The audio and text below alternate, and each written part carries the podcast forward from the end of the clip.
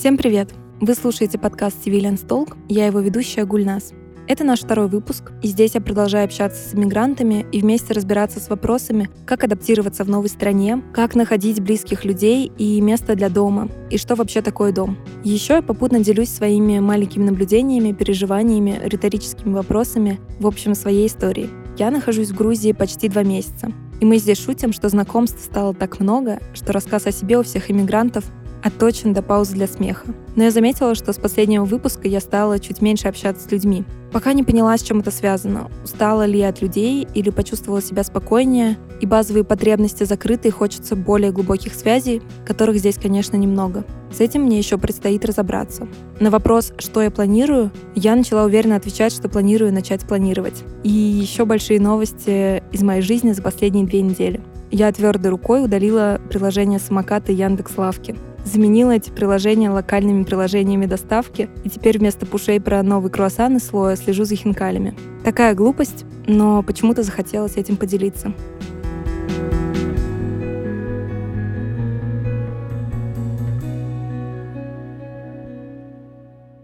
Сегодня у меня в гостях Никита Лакеев, иммигрант из Новосибирска, продуктовый дизайнер и ведущий подкаста «Дизайн такой». 22 февраля Никита получил офер от эстонской компании Bolt, и потом начались его приключения. Сейчас Никита находится в Эстонии и все нам расскажет. Никита, привет! Как твои дела? Как твой день? Расскажи, пожалуйста. Дела замечательно. Я в первый раз в гостях в подкасте, так что спасибо тебе огромное. Я впервые слышу, как кто-то говорит сегодня у нас в гостях Никита Лакеев, а не я говорю, я ведущий подкаста Никита Лакеев, а в гостях у нас сегодня кто-то еще. На самом деле дела нормально настолько хорошо, насколько возможно в данной ситуации. Все замечательно, работа хорошая. У меня получилось уехать из России, несмотря на то, что на каждом шагу были какие-то проблемы, на каждом шагу переезда. Сегодня был замечательный день, у меня и у команды был день тимбилдинга, мы катались на картах. Вау! В IT-компаниях это обычная история, когда проводят тимбилдинг, и люди едут заниматься картингом или керлингом или еще чем-то. Сегодня у нас был картинг. И я записался к моему коллеге, к его дочери на ногти, но сегодня не успел. Его семилетняя дочь должна мне сделать ногти в следующий раз.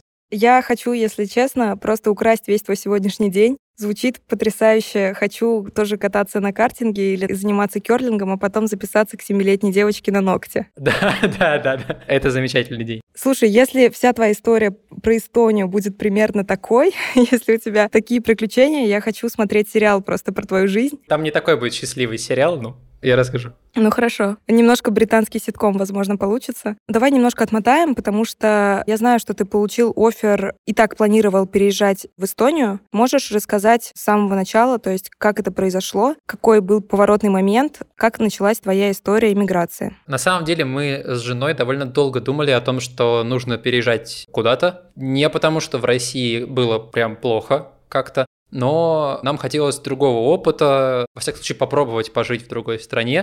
Я перед тем, как получил офер в Bolt, я работал в спортивном стартапе менеджером, продукт-менеджером, и эта работа меня порядком так вымотала. То есть я жестко прям выгорел на этой работе, дошел до панических атак, до проблем с головой, и решил, что я не хочу во вред своей семье, своим отношениям и жизни вот, развивать какой-то стартап, даже если он для меня супер важен. И я долго-долго думал, пару месяцев я прям провел с терапевтом, параллельно еще продолжал работать, потому что никто за меня мою работу не сделает. Я пришел к тому, что я хочу вернуться к дизайну. Мне нравится дизайн, я люблю эту работу. Ведь сейчас я понимаю, когда я работаю в европейской компании, я понимаю, что это чисто российский прикол, быстрее, быстрее стать руководителем, быстрее начать кого-то менеджерить, потому что в России уже в 23 года люди работают там тем лидами, менеджерами отделов. А здесь абсолютно как бы такого нет, поэтому я вот этим самым стремлением стать быстрее руководителем загнал себя до плачевной ситуации, но вот в декабре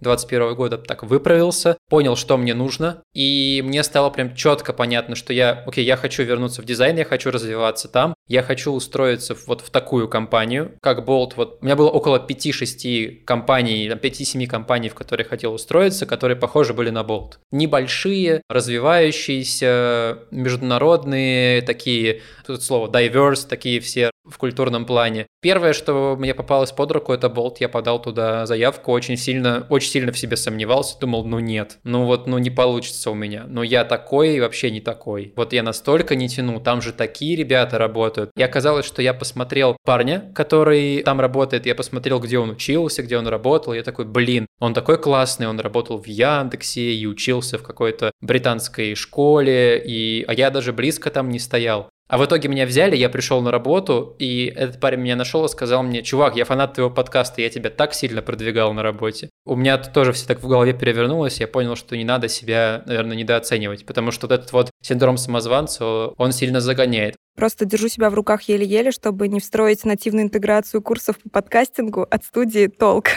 О том, почему нужны подкасты. Но вообще, на самом деле, ты так интересно рассказываешь, что я хотела сказать в какой-то момент, так все, иммигранты, расходимся. Сейчас я буду расспрашивать тебя про Болт, про твою карьеру. Ты сейчас говорил просто про то, что в России есть такая особенность, да, что все себя загоняют, потому что очень стремятся скорее расти, расти, расти, и не только прокачиваться да. горизонтально, но и вертикально. И вот как ты думаешь, это связано именно с профессиональной средой, или это в целом такая какая-то ментальная установка про то, что нужно быстрее к 23 годам уже отучиться чего-то добиться? Я думаю, что это в какой-то степени это часть такой ментальности нынешней. Ты должен быть начальником. Если ты не начальник, то ты лузер вроде как. Угу. Ну, я не знаю, как вот в Новосибирске я это чувствовал. Я не знаю, чувствуют ли это люди, которые работают в Москве и в Питере, потому что я там не жил, не работал, я этот этап проскочил и сразу уехал сюда. И когда ты смотришь, действительно, ты не видишь коллег, которые работают дизайнерами, которым 40 лет. Сейчас э, я работаю вот в компании, моей коллеги Саби, ей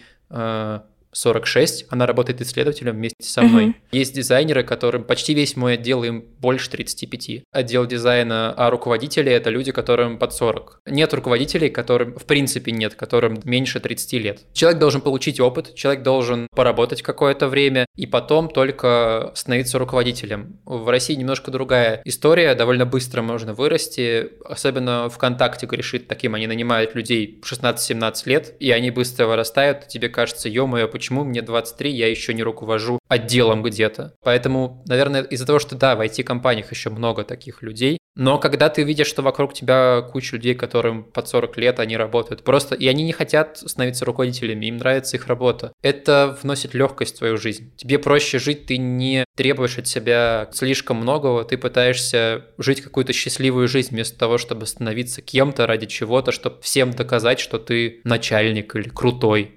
Класс. Я, пожалуй, несколько раз переслушаю еще вот этот твой спич, просто сама для себя, и в моменты сомнений карьерных буду его слушать.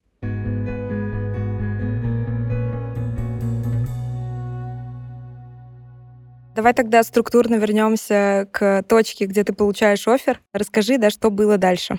Я получил офер, очень сильно обрадовался и уже начал планировать. Это было 22 Это было 22 февраля, да. Я получил офер, по-моему, раньше, и 22 февраля я подписал договор. И все, я понял, все, я подписал договор, мне написали ребята из Relocation Team, то есть в IT-компании есть Relocation Team, который занимается конкретной релокацией людей, перевозкой их в другую страну. Мы начали смотреть уже, ну, договариваться билеты, какие документы нужны, все такое. Мне рассказали про процесс, какой будет. И 24 февраля, это был просто ужас, кошмар, потому что мы еще в Сибири, 4 часа разница с Москвой и с Киевом, соответственно. Поэтому мы просто проснулись позже. В Сибири на 4 часа позже, в Москве раньше. Поэтому, как бы, когда у нас 4 часа утра, в Москве 12 ночи. Поэтому мы только проснулись часов, наверное, в 11. И вот и увидели новости. И я сразу начал писать, спрашивать вот этот relocation team нашего консультанта, что делать, куда ехать, как документы. Сразу же с утра пошел, снял деньги, и потом мы поехали с женой быстро печатать копии всех документов. Я на всякий случай отпечатал полностью военный билет, паспорт, все, вообще все, что было, все документы. И у нас была огромная папка, которая весила килограмм, наверное, 5 со всеми нашими документами. На самом деле это помогло. И я помню, что в этот момент я по вечерам, я был очень сильно расстроен, потому что я работал в стартапе как раз до этого, в котором вся моя команда была украинская. И я еще слышал их истории. И я помню историю от моей коллеги Аси. Они жили в Славянске тогда. Это город, по-моему, в Луганской области.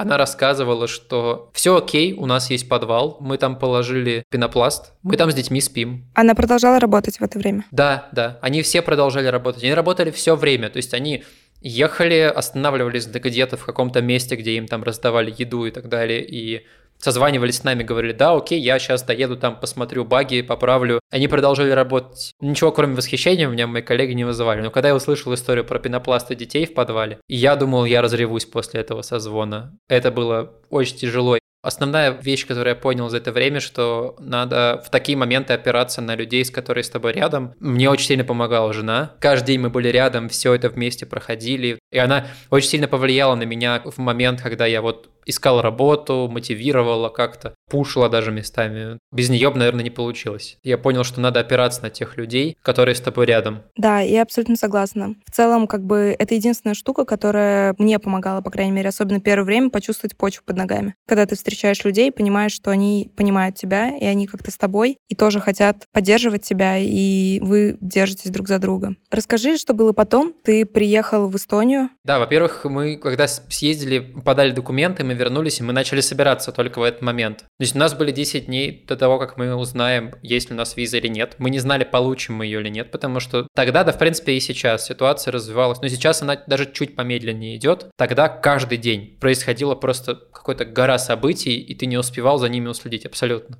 Мы вернулись из Москвы, подали документы, собирались. Приехал мой брат из Екатеринбурга, моя мама из Киселевска в Новосибирск. Все приехали и помогали нам собираться. Это был последний раз, когда я видел всю семью в сборе. Мы как-то все вместе так весело и не сказал бы, что весело, но как-то вот по-семейному очень собрались, шутили, вместе там выпили, выпили вина, как-то поговорили про то, как же так получилось, все вот это. Мы собрались, перевезли вещи, и поехали на удачу через 10 дней в Москву узнавать, есть ли виза или нет. Вообще супер были рады, когда поняли, что виза есть, собрались и улетели в Армению. И после нее мы приехали в Эстонию. Я очень сильно боялся того, что будет какая-то агрессия или вот русофобия какая-то. Наверное, это новости и в целом бэкграунд, который оставили наши предки тут в этих странах не очень приятный. И все происходящее, то есть было столько агрессии в соцсетях, сейчас ее, конечно, стало меньше. Вот я не знаю, как у тебя, было ли такое у тебя, что стало меньше агрессии? Я думаю, да. Ну, то есть я не могу сказать, что в соцсетях в Тбилиси, в чатах местных, что было прям очень много агрессии, хотя такое встречалось. И то есть ты даже идешь по городу, натыкаешься на разные надписи на стенах о том, что Russians go home или что-нибудь похлеще. Но сейчас это много где перечеркивается подчеркивается, и ты как бы видишь, что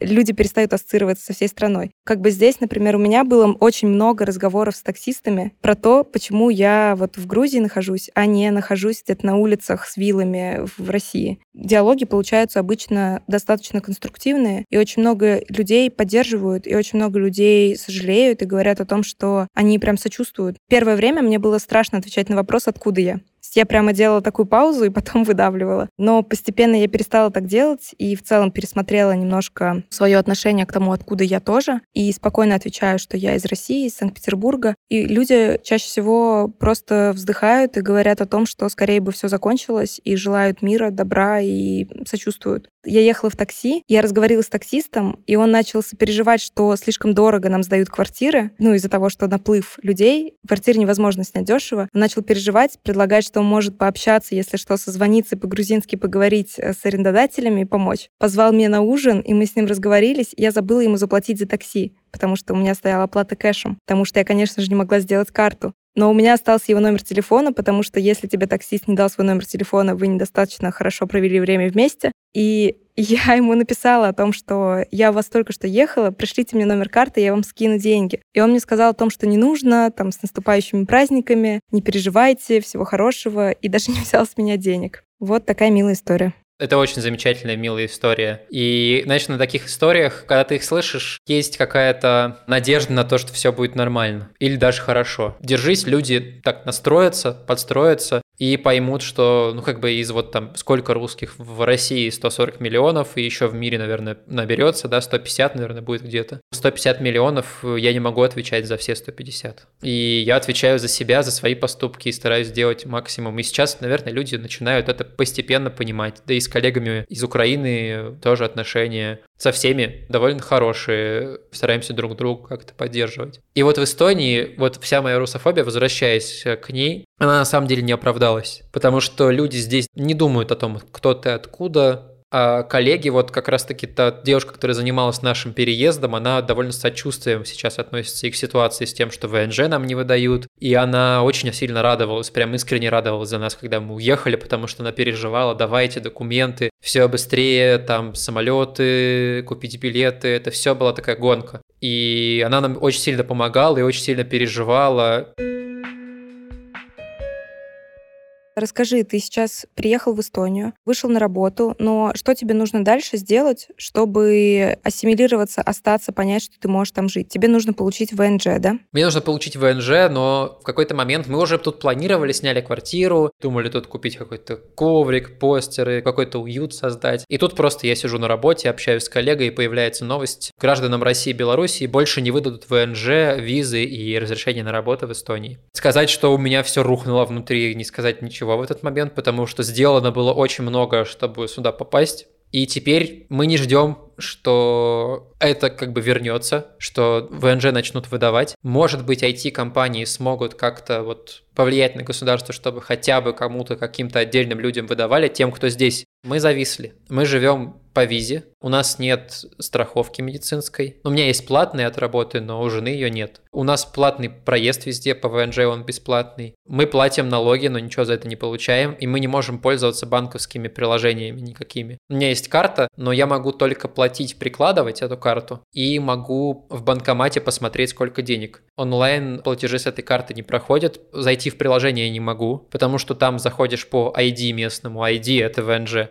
в общем, куча проблем из-за того, что нет ВНЖ. Ты даже не можешь без ВНЖ совершать онлайн-платежи? Да, да, никакие. Для этого нужно ID специальное, а ID у меня нет, поэтому я не могу это делать. Вау. Прекращаю жаловаться на грузинский финтех вот просто в эту же секунду. Ну да, то есть без ВНЖ ты не можешь пользоваться этим, поэтому эта карта бесполезная, но нас выручил Revolut, который можно, удивительно, Revolut карту можно завести, если у тебя есть виза в другой стране. Поэтому мы смогли завести Revolut, я и жена. Типа мы указали, что мы из России, но у нас есть виза в Эстонии, и нам завели Revolut карта. Revolut уже позволяет и Apple Pay, и онлайн-платежи, и это нас сильно спасло, потому что если бы не он, то пришлось бы пользоваться наличкой. Понятно, что все эти неудобства звучат как бы смешно по сравнению с тем, что происходит. Но как бы такое, чувствуешь, что петля затягивается. То есть я правильно понимаю, что ты без ВНЖ, по сути, не можешь планировать оставаться в Эстонии? У тебя там такая урезанная социальная жизнь? Нет, нет, не можешь. И мы уже на самом деле готовы ко всему. Но как бы следующее худшее это, что у нас заберут визы и скажут валите из страны. К чему мы в принципе готовы? Окей, тогда мы будем искать другой вариант, ехать туда, где можно проехать без э, визы. Или пока у нас открыт Шенген на год, мы можем поехать в другую страну Европы, попробовать что-то. То есть, ну,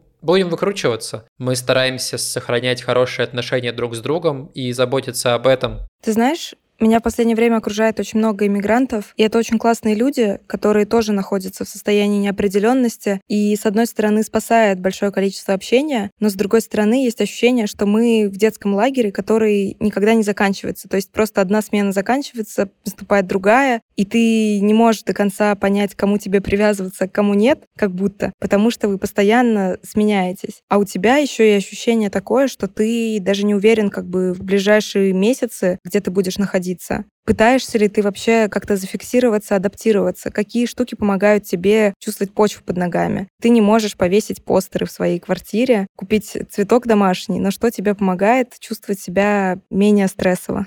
Я бы сказал, что по большей части мне помогает жена, потому что есть одна как бы постоянная вещь, которая никуда не денется, это она. Как я уже сказал, мы стараемся держаться вместе, и вот у меня нет такого ощущения как бы лагеря, в котором смена заканчивается. Я работал 6 лет вожатым, поэтому я знаю, о чем говорю. Но такого ощущения прям нет, но есть ощущение, что мы вдвоем, и картинка постоянно меняется. Вот мы были в России, вот мы были в Армении, вот мы были в одной квартире, в Эстонии, вот мы в другой, и мы оба адаптируемся к этим условиям, и как бы помогает то, что есть вот постоянная вещь, это наши отношения. Вот их нужно поддерживать, независимо от того, где мы, в Эстонии, в Армении, не знаю, где мы еще окажемся, в Афганистане, где бы мы не были. Ну и сейчас работа, у меня подписан рабочий договор, что бы ни случилось, я надеюсь, что компания не будет его заживать, да и смысла нет в этом никакого. У меня все хорошо там идет, то есть я попал на такую работу, о которой мечтал всегда. Поэтому вот после семьи, после моей жены, это следующая вещь, которая помогает мне на плаву держаться. Я увлекаюсь работой, и у меня проходит время, и я не думаю даже, ну, о том, что происходит. Меня спасает это. И при этом я еще стараюсь не читать новости. На протяжении дня я читаю новости только в обед и только после работы. Такие вещи меня спасают. Какие-то, знаешь, маленькие радости посмотреть сериал «Офис» вечером, что-то такое. А, еще очень важно, мы об этом говорили недавно вот в выпуске подкаста с Ромой, с моим соведущим, с другом,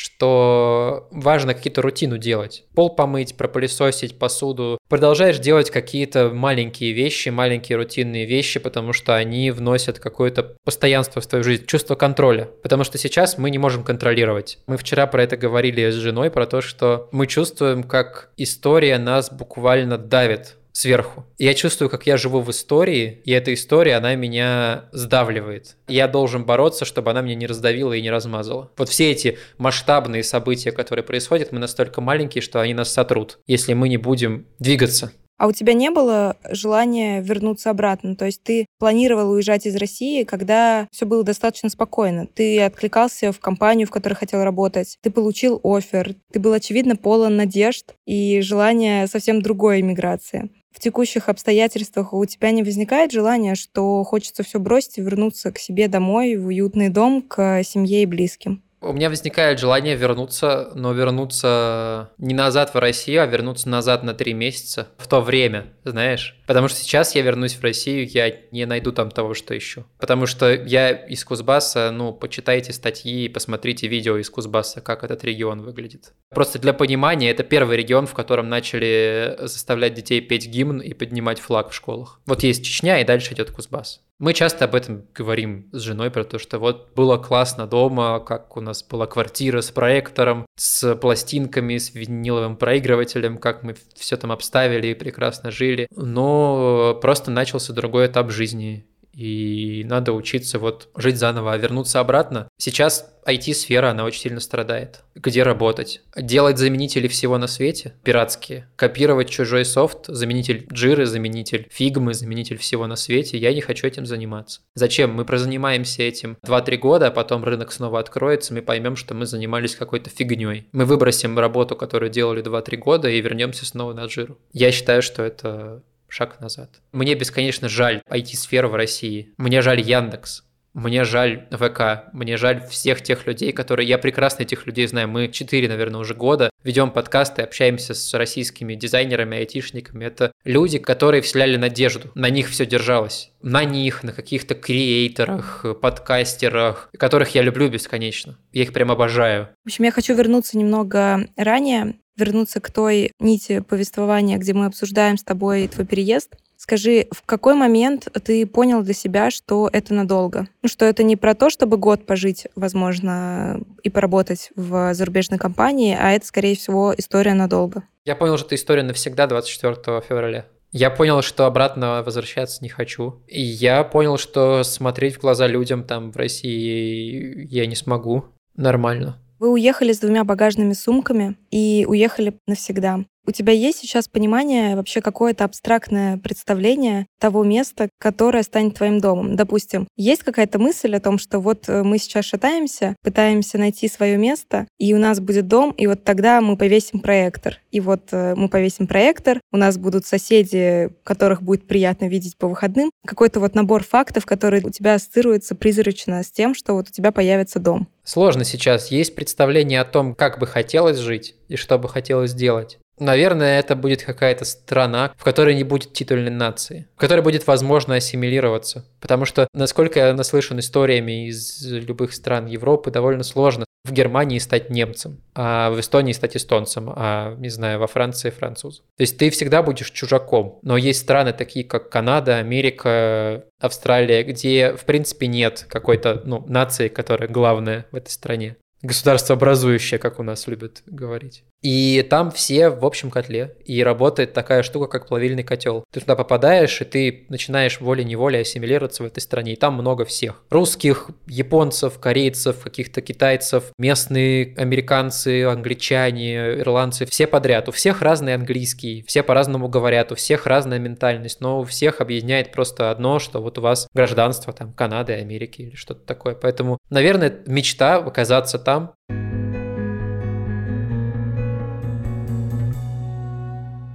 Я поняла, что мы с тобой так много разговаривали, но я не задала наивный вопрос о том, а тебе нравится ли вообще Эстония. Мы почти не поговорили про Эстонию. Что ты можешь рассказать нашим слушателям, которые, возможно, хотят туда поехать, кроме того, что сейчас там не получить ВНЖ, про людей, про страну, про быт? Что ты успел заметить за эти нервные несколько недель? Недели не все были нервные на самом деле. Ну, нервные они, когда открываешь новости, листаешь и с ума сходишь от происходящего.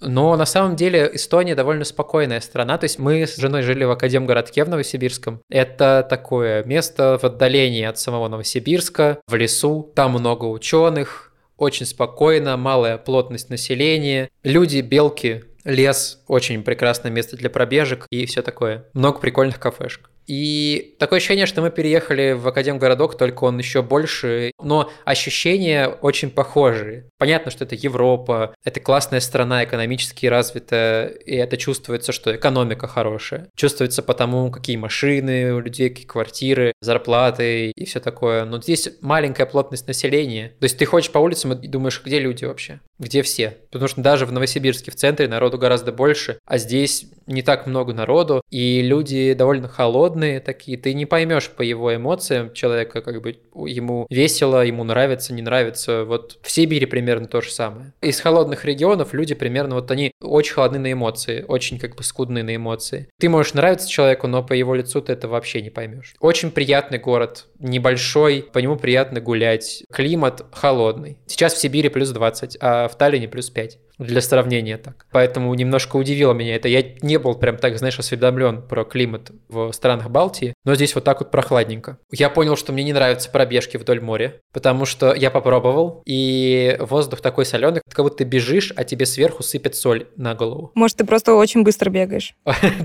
Нет, нет, нет, точно нет. Но как бы был э, очень ветрено. Короче, я думал, знаешь, что вот в кино бегут возле моря, так классно, такая картинка клевая. Ты бежишь, там волны. Но на самом деле тебе фигачит ветер в лицо, очень холодно, и этот привкус соли во рту, и как будто тебе постоянно брызгают соус песто в рот, я не знаю, что это такое. Как бы ощущения вот такие. Просто история про то, как я тут побегал. В целом, да, море рядом, классно, пляжи такие красивые, сосны. Эстония прекрасная страна. И люди здесь хорошие. Поэтому, да, не считая вот сейчас этих запретов на ВНЖ, визы и так далее, для тех людей, кто любит уют, комфорт и спокойствие такое, знаешь, Таллин подходит прекрасно. Вот он вот такой. Это не Берлин, который живой и движущийся постоянно. Это не Москва, которая просто тебя едет крыша там от нее. Это такой спокойный, уютный город, в котором, тем не менее, много работы айтишной, не айтишной, всякой разной, и платят хорошо. Всем причем.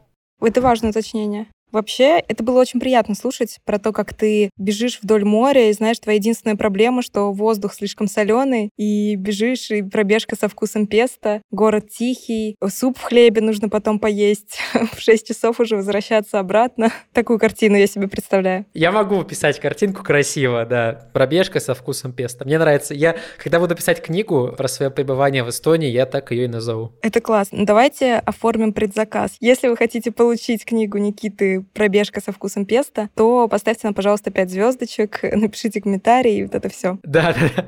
Давай дадим еще какие-нибудь воодушевляющие советы слушателям, или не воодушевляющие, или очень практичные, про то, что делать, если ты находишься в похожей ситуации, тебя жизнь сейчас забросила в Эстонию или забрасывает в ближайшее время. Есть ли у тебя что-то, чем ты хочешь поделиться и дать мудрый совет? Во-первых, не бегать возле моря не очень хорошая идея, особенно если на улице плюс 10. Вам может показаться, что плюс 10 это тепло, но прислушайтесь ко мне. Нет, это не тепло. Во всяком случае, шапку стоит взять. Но кроме шуток, во-первых, не паниковать вообще в любой ситуации. Паника не приводит к хорошим действиям никаким. Посмотреть вокруг, кто вокруг вас. Ну что понятно, что хочется броситься и писать посты, и ходить собирать гуманитарную помощь и так далее, но вот тут может быть у вас мама или жена или дочь или там, или сын, и так далее, или собака, кошка, которую вы забыли покормить, или здесь э, у вас, не знаю, жена, которая в депрессии, и вы забыли ее поддержать или вообще там в телефоне постоянно сидите. Или у вас работа, которая сыпется, и вам скоро предъявят претензии и уволят вас. Нужно постараться посмотреть вокруг, а все ли в порядке сейчас вокруг. Потому что я так себе представляю свою жизнь. Мне нужно знать, что вокруг все окей, чтобы я мог двигаться дальше и помогать другим людям. Я сейчас занимаюсь с парнем из Украины, помогаю ему с дизайном, сделать портфолио. Я это делаю, потому что у меня есть прекрасные много слов сказал про жену. Лучший человек на свете, который вообще без нее моя жизнь не получится. У меня есть она, с ней все отлично. С работой все окей. Жилье у меня есть, и я, у меня есть куда приходить, где спать. И вот теперь я могу помогать другим людям. У меня есть возможность такая. И вот в этот момент э, я это делаю. Расскажу историю одну. Я ее вспомнил. Она очень милая. В общем, у нас коллега, она из Украины, и она перевезла свою маму в марте в Эстонию. И она написала большой пост в общий чат Болт. То есть ну, в Болте много сотрудников, больше тысячи, куча человек. И она написала в общий чат, моя мама делает, она ищет работу, она переехала, не может найти работу, и она решила делать вареники и голубцы, и пельмени, и сказала, типа, вот, можете заказывать у нее, и заказала очень много людей. Я сам лично заказал 3 килограмма вареников с вишней, с творогом и с картошкой. Вот это очень милая история. Я э, прям вот супер был умилен, когда вот это вот увидел. Мне так жалко стало, и в тот же момент так настолько я зауважал эту женщину, которая вот